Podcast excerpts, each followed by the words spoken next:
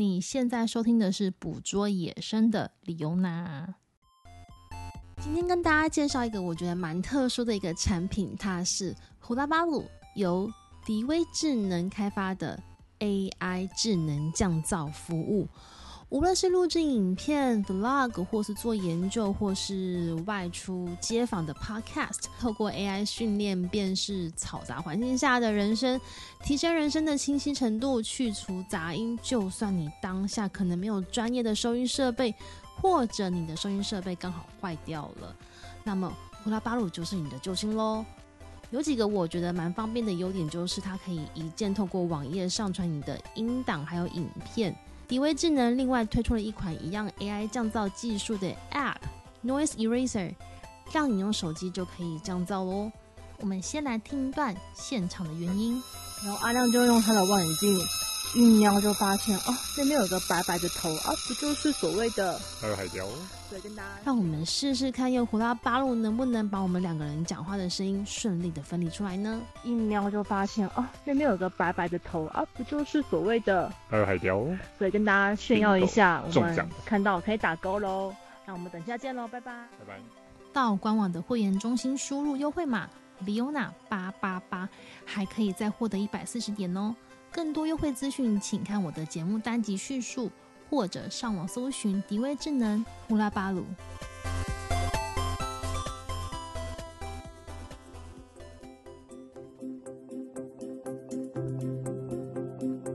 大家好，我是李欧娜，我是阿亮。这集呢，我们要奔向花莲去啦！哦耶！哦，我觉得花莲这件事情呢，这个地方啊。其实我们很少涉猎，哦，是啊，因为我们大部分都在北部跟西半部。对，我们去找动物或是出去旅游啊，好像都比较常是往左边，就是西半部啊、中部啊那些地方去跑。但其实花莲这部分呢，嗯、其实还蛮多地方可以去探索，而且人家不是都说吗？花莲就是所谓的净土。你知道，感觉就是这种地方就是应该有那种生物蓬勃的发展。那为什么我们之前都没有来呢？因为路程比较远吧。嗯，因为之前我们大部分都大部分我们往东部跑的话，我们大部分都只跑到宜兰了，因为就是比较近啊。你雪隧过去大概一个小时就到了。花莲会稍微久一点点，车程稍微久一点点了。嗯，因为我们的形态是就是自己开车，然后自己就是就是。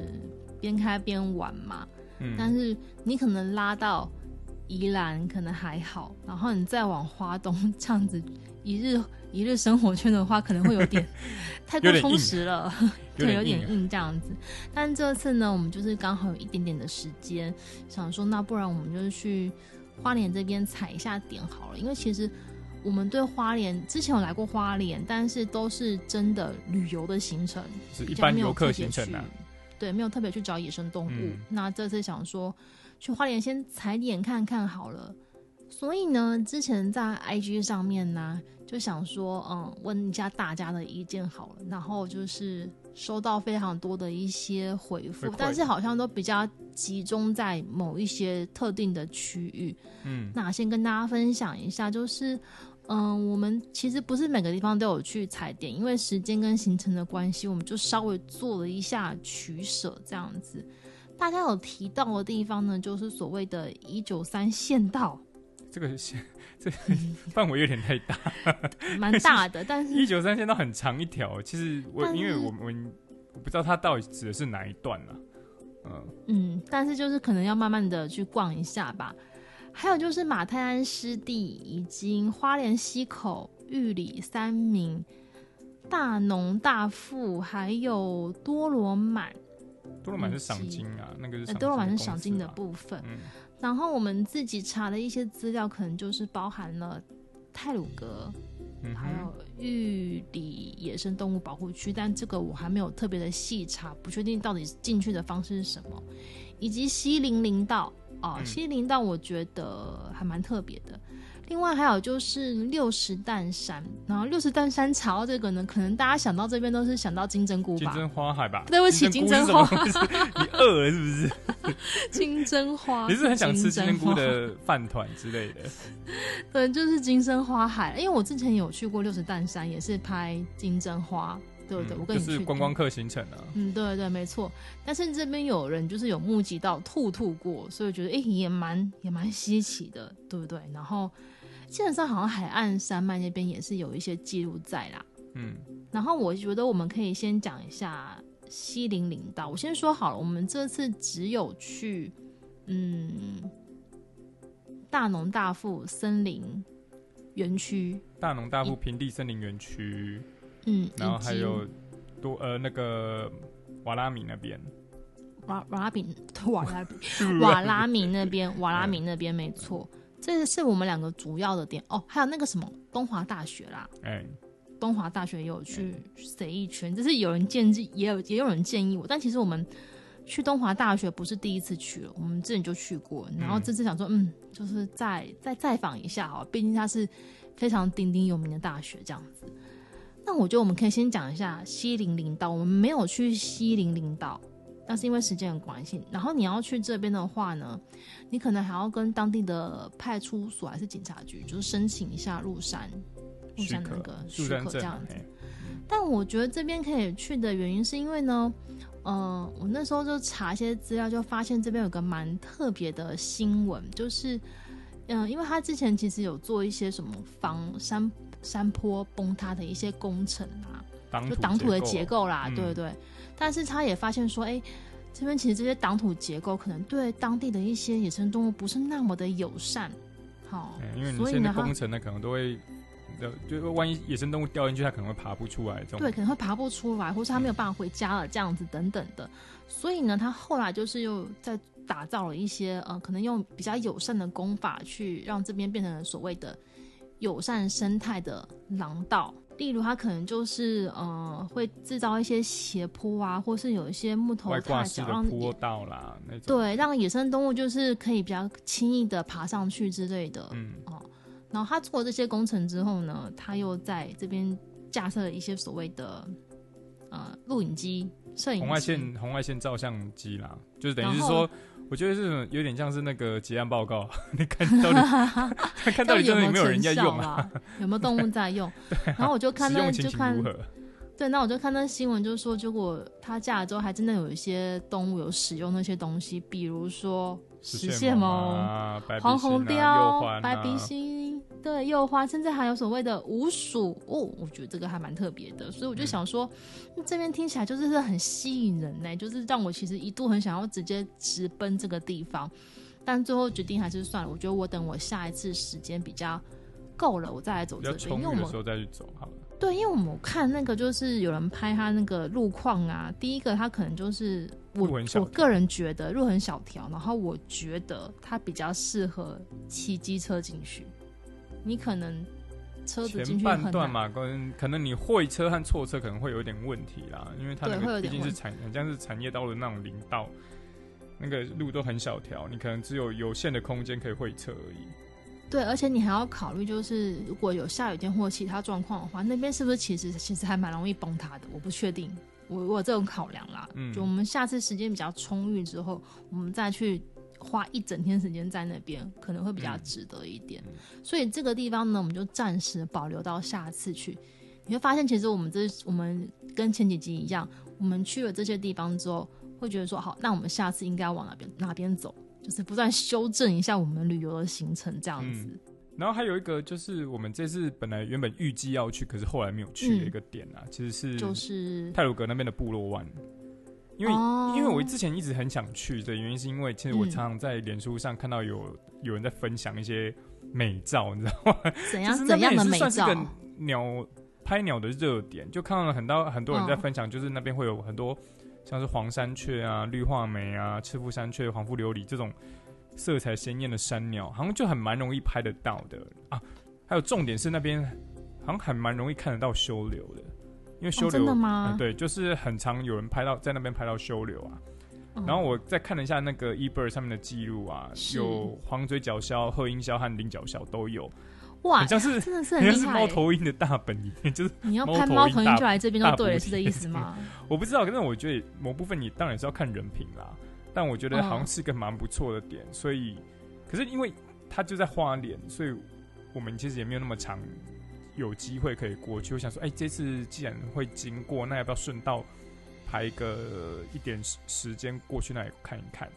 可是啊，嗯、就是在我们要出发的前一天，我就刚好看到有朋友的线动，就是有发现动，嗯、就他们去部落湾，是，然后他一个小时只看了六种鸟，然后有时候这收获好像有点，然后有时候嗯。这 CP 值有点太低了，我想说那算了，投资报酬率不高哎、欸。那我算了，那我大概是冬天再去好了。是不是，其实就是季节的关系啊。我觉得是季节季季节的关系啊，因为听说好像是说，它那边的话，因为地形的关系，所以呃，冬季的话会比较温暖，会有一些呃小型鸟啊、山鸟会跑来这个地方聚集，所以因为有这些小鸟都会下来这边聚集，所以导致也吸引了像修柳之类的那种猎食者、掠食者来。这边哦，呃，所以可能应该是春、冬天和春天可能会比较适合吧。所以你就知道我们现在是夏季嘛，啊、那你可能再过几个月之后到秋天之后再来吗？还是要春天比较好？嗯、春天、冬天嘛，秋冬应该冬天冷一点应该就有机会了吧？我觉得啦。哎、欸，所以搞不好花莲是一个秋冬旅行的地方、欸，哎，会不会这样子？嗯，我们去错季节了。我觉得看你要看什么吧。对啊，嗯、我觉得看你要看什么种类的生物啊。你如果看鸟，可能真的是春秋会比较好嘛。对啊，然后因为像人家也有人推荐，就是花莲溪口。对，没错。哎、欸，因为我们去看了一下那个 eBird 的记录，花莲溪口其实也有累积两百五十一种鸟鸟种它。通常是什么鸟比较珍贵啊？珍贵，我觉得如果是珍贵的话，大部分应该都会是。过境鸟或是些迷鸟吧，因为它毕竟在溪口啊，溪、oh. 口就是台湾的各处的溪口，很长都会有一些迷鸟或是过境鸟会出现呐，一些神兽会出现呐。嗯，它它虽然是个热点啊，但是我觉得我们这个时候夏天去啊，可能也是真的太这个热点，可能真的会太热了，所以我们就先 pass。真的是个热点这样子。对啊，哎、欸，你想想看，这溪口一定都是没什么遮蔽物的，一定热热爆晒爆的。所以我觉得我们也 pass 这样子，对，所以我们就 pass 了这些点。但是呢，我们把重点放在三个地方，就是刚刚讲过的嘛，嗯、大龙大富、瓦拉米跟东华大学。但我觉得我在讲这些地方之前，我觉得我们先来讲一下好了。我觉得花莲有个东西非常特别，因为你知道我们要我要找哺乳类动物啊，我都是找地上的哺乳类，顶多就是。飞鼠，嗯，顶多这样看过一次飞鼠，这样子拍过一次飞鼠，但我没想到，其实应该不是说我没想到啦，就是说，嗯，后来才知道，就是花莲其实有另外一个非常特别的哺乳类动物，而且是稳定的在某些地方居住，是什么呢？台湾胡服，胡服啦，胡服哇，其实我对。蝙蝠的话，或是胡服这一类，我反而就是比较陌生一点，你知道吗？嗯。但是你是不是看过？对我，我其实第一次看到胡服不是在台湾，嗯、我第一次看到胡服其实是在澳洲，哦、就是我们员工旅游时候去布里斯本的植物园那里，嗯、那时候是白天，哦、而且是我是白天看到，嗯、它就是很大一只，就挂在树上。我本来想说，看、欸、那个树上那个棕色那什么东西，然后用长镜头一拍，才发现哦。是胡，是胡那个是胡服呢，是一只蝙蝠。然后那时候其实我因为我那时候没有买澳洲的什么图鉴或什么东西，我只知道那是蝙蝠，我也没有很仔细的去看。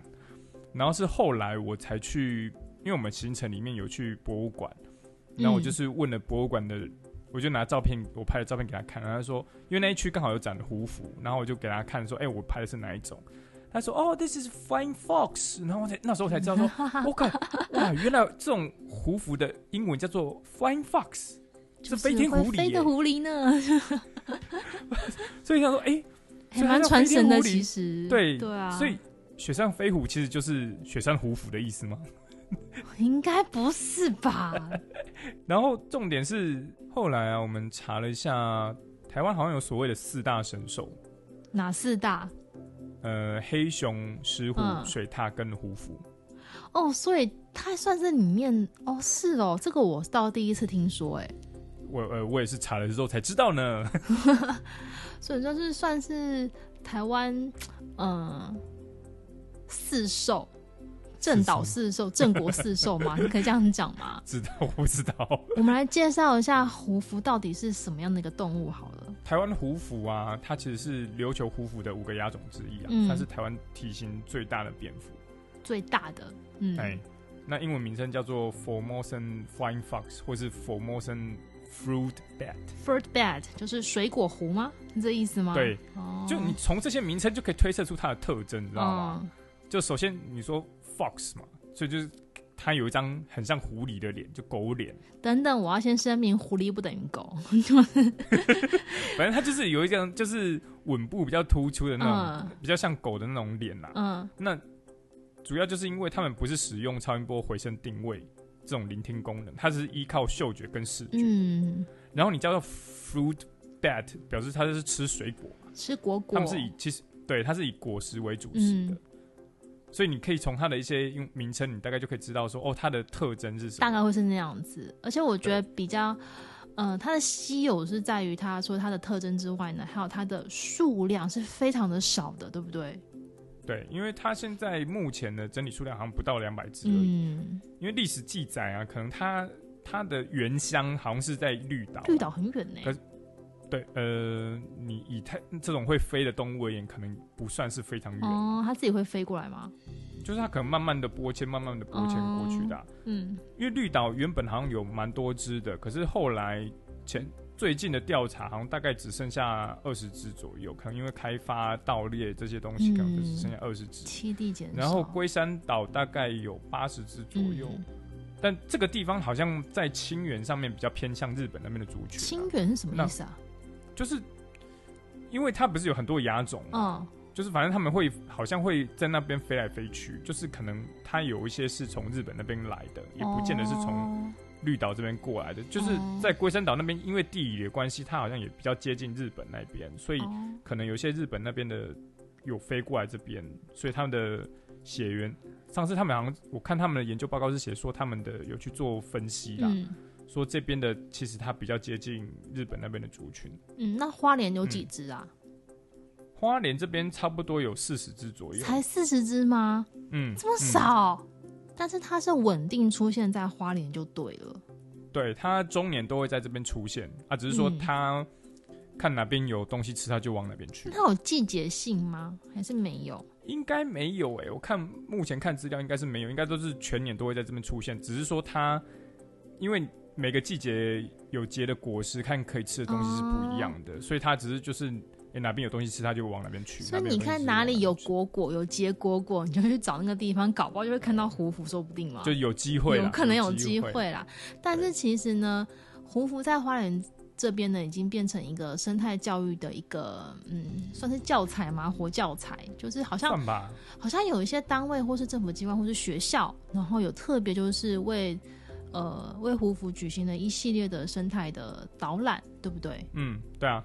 就是我们这次去之前，其实有查资料，就是北滨公园那边有办夜观活动，嗯、就是刚好在我们去的前几天有办这个活动，嗯、所以我们想说，哎、欸，那应该还蛮稳定的，所以我们其实有和当地的朋友了解一下出没的情形啊，甚至我们提早 白天就过去探路了。但是我印象中好像就是，嗯，蝙蝠这类的动物啊，应该都是在晚上出现的，那它白天会出现吗？白天找得到胡蝠吗？白天那个就是要看运气，你要找找看啊。因为有些地方，就其实我觉得那种东西就跟猫头鹰一样，就是你要找到它的日期点，就是要有点运气啦。可是你在澳洲不是看到那只胡蝠也在白天吗？对啊，对啊，对啊，就是那也是运气。因为我其实根本不知道那里是它的日期点啊，所以就是碰巧遇到的。那这次我想说，白天就是去他晚上会觅食的地方去看一看。嗯，第一个先了解一下，就是说，哎、欸，我们是什么样的环境？那我是不是有机会在哪个角度可以看得到？或者说，嗯，因为它主要是吃果子嘛，我们可以先在白天了解一下，说哪个地哪一棵树还有一些果子它可以吃，它所以它有有可能会停在那一棵上面。它有特别吃什么果子吗？它随着季节会不一样，但我们这次去的时候刚好是大叶山榄。大叶山榄，嗯，这次去刚好是大叶山榄，就是它最近都是在吃大叶山榄的果子。最近的主食是大叶山榄，就对，所以我们就找大叶山榄有结果的那一棵树，去看看有没有机会可以堵到胡福。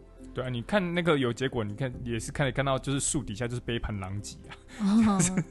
我觉得好像是因为我们是白天去看那个现场的状况，嗯，然后这个时候就会有一些神人给你一些建议，我觉得还蛮好笑。有些 NPC 的角色，对，没错，因为其实我们公园阿贝会给你一些建议。对，有个阿贝就是可能就是住在公园，我不确定他是住在就是在那边休息就对了。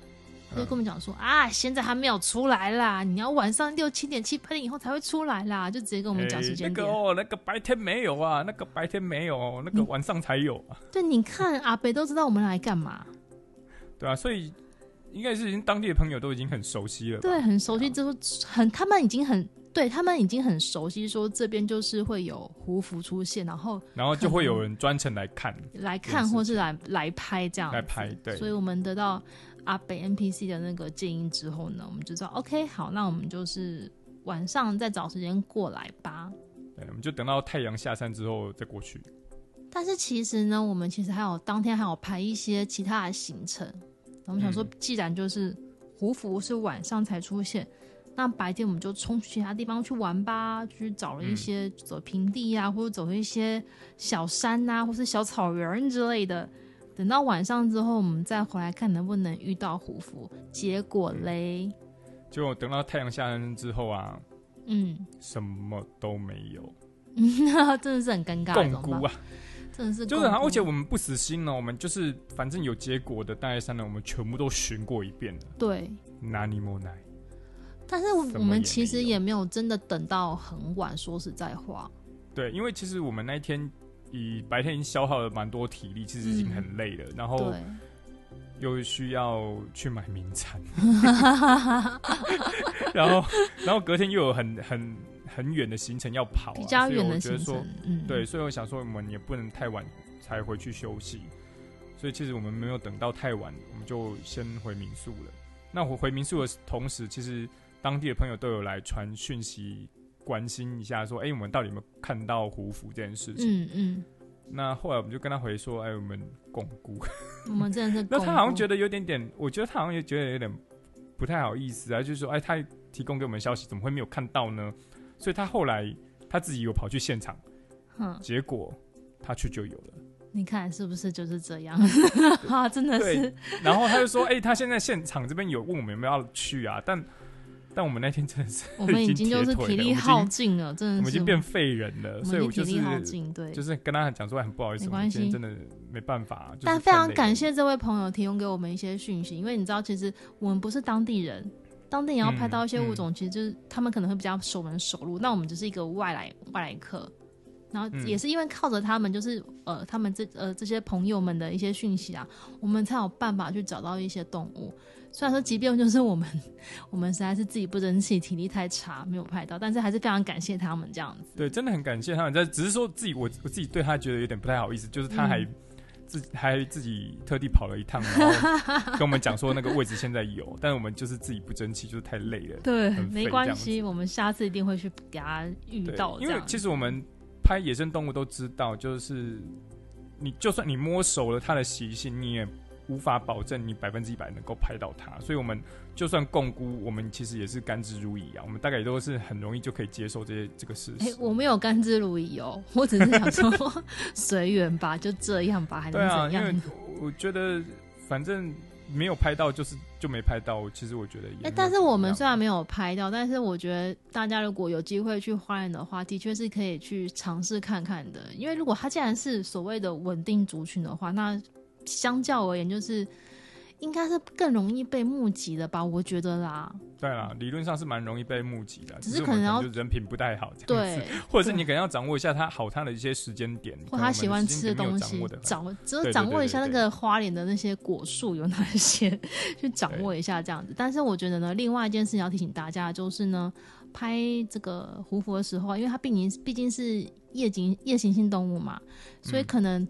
要拍得清楚的话，可能多少有些人会需要一些灯光的协助。那看现场环境，比如说像北北滨公园那边呐、啊，可能有路灯，呃，其实那路灯还算还算亮的了啦，对，还算亮的路灯，那可能就是你可以借借由路灯的光直接去拍。但是如果架脚架就好了。对，比较暗的环境的话，如果你需要打灯的话，可能要注意一下，尽量不要干扰到胡服这样子。嗯，对啊，尽量就用环境光源就好了。嗯，如果可以的话啦，我觉得如果真的太黑的话，嗯、你大概什么也拍不到了吧。嗯，如果你是七八点、八九点，它它才出现，就是真的是很难拍这样子。Anyway，就是胡服是大家去花莲拍野生动物的话，可以去寻觅的一个对象。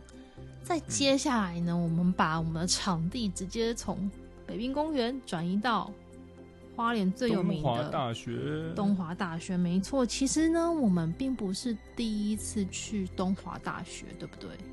嗯，我们在更早之前就去了，在捕捉野生的李欧娜还不是捕捉野生的李欧娜的时候，还是捕捉美食的李欧娜的时候，就对，我们就去过了。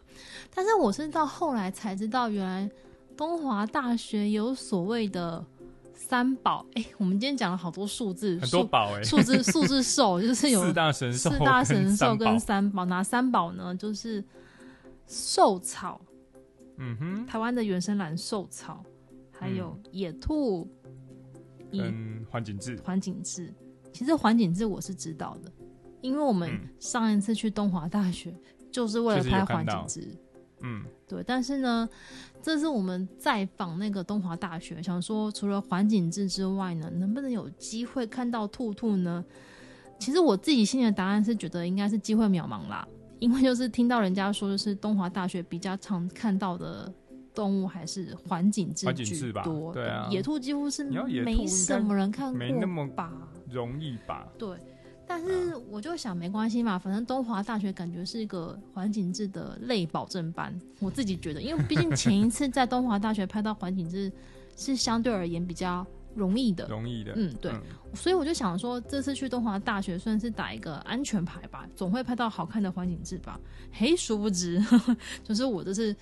没什么运哎、欸，你知道吗？就是我们这次再访东华大学，拍到几只环境志？你说说，一只，就这么一只，Only one。接下来没了，我们就我们就逛了大概下午大概逛了两个小时吧，一个小时还是两个小时？应该一个小时多而已啦，一个小时多就没了，就走一只，就这么一只哦，一只环景志而已，它，就没了。也是怎样？是。放暑假，大家都回去，环景志也跟着放假回去了，是不是？我也不知道是不是这样子，因为有人在 IG 上面写说，就是暑假的东华大学一定要去的、啊。我说啊，真的吗？大家都放假了，环景志也下班嘞，还是因为我们时间点不对啊？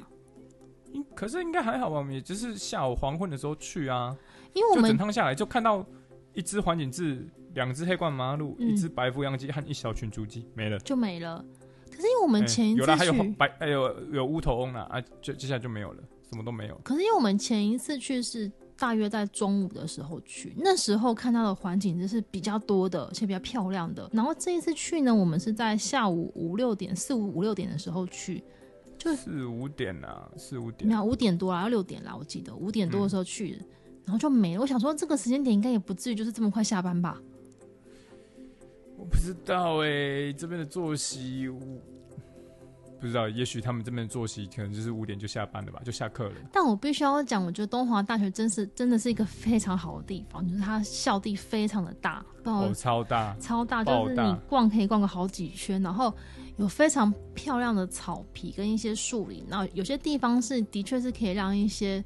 动物去藏身的地方，所以我觉得呢，觉得好像校园里面有自带林道的感觉。对，有真的有那种感觉，你知道吗？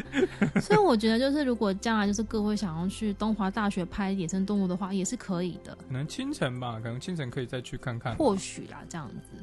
所以，而且它现在也蛮方便的。我记得之前好像还不是这样，现在现在你只要车子直接开去，它就是车牌自动辨识啊，你就可以直接开进去了，然后你出来再缴费就好了。好的，总而言之呢，我们这一集就跟大家分享了胡服，还有一些呃花里你可以去采的一些野生动物的点。但其实我们有些地方呢，呃，我们下集再跟大家细细的分享好了。比如说瓦拉瓦拉米步道跟大农大富，对，我觉得大农大富其实这个地方有点特别。神奇。神奇，因为它让我联想到我们去 呃加拿大还是去哪里那个旅游经过的某一家国某一个国家公园。但是中间又有一些微妙差异感，嗯，我觉得我们下集可以跟大家就是好好的分享我们去大农大富的一些心得，以及我们初次尝试走瓦拉米前段的八通关古道前段的那个感想、感想、微感想这样子，微感想。对，好，那今天节目就到这边啦，我们下次见喽，拜拜，拜拜。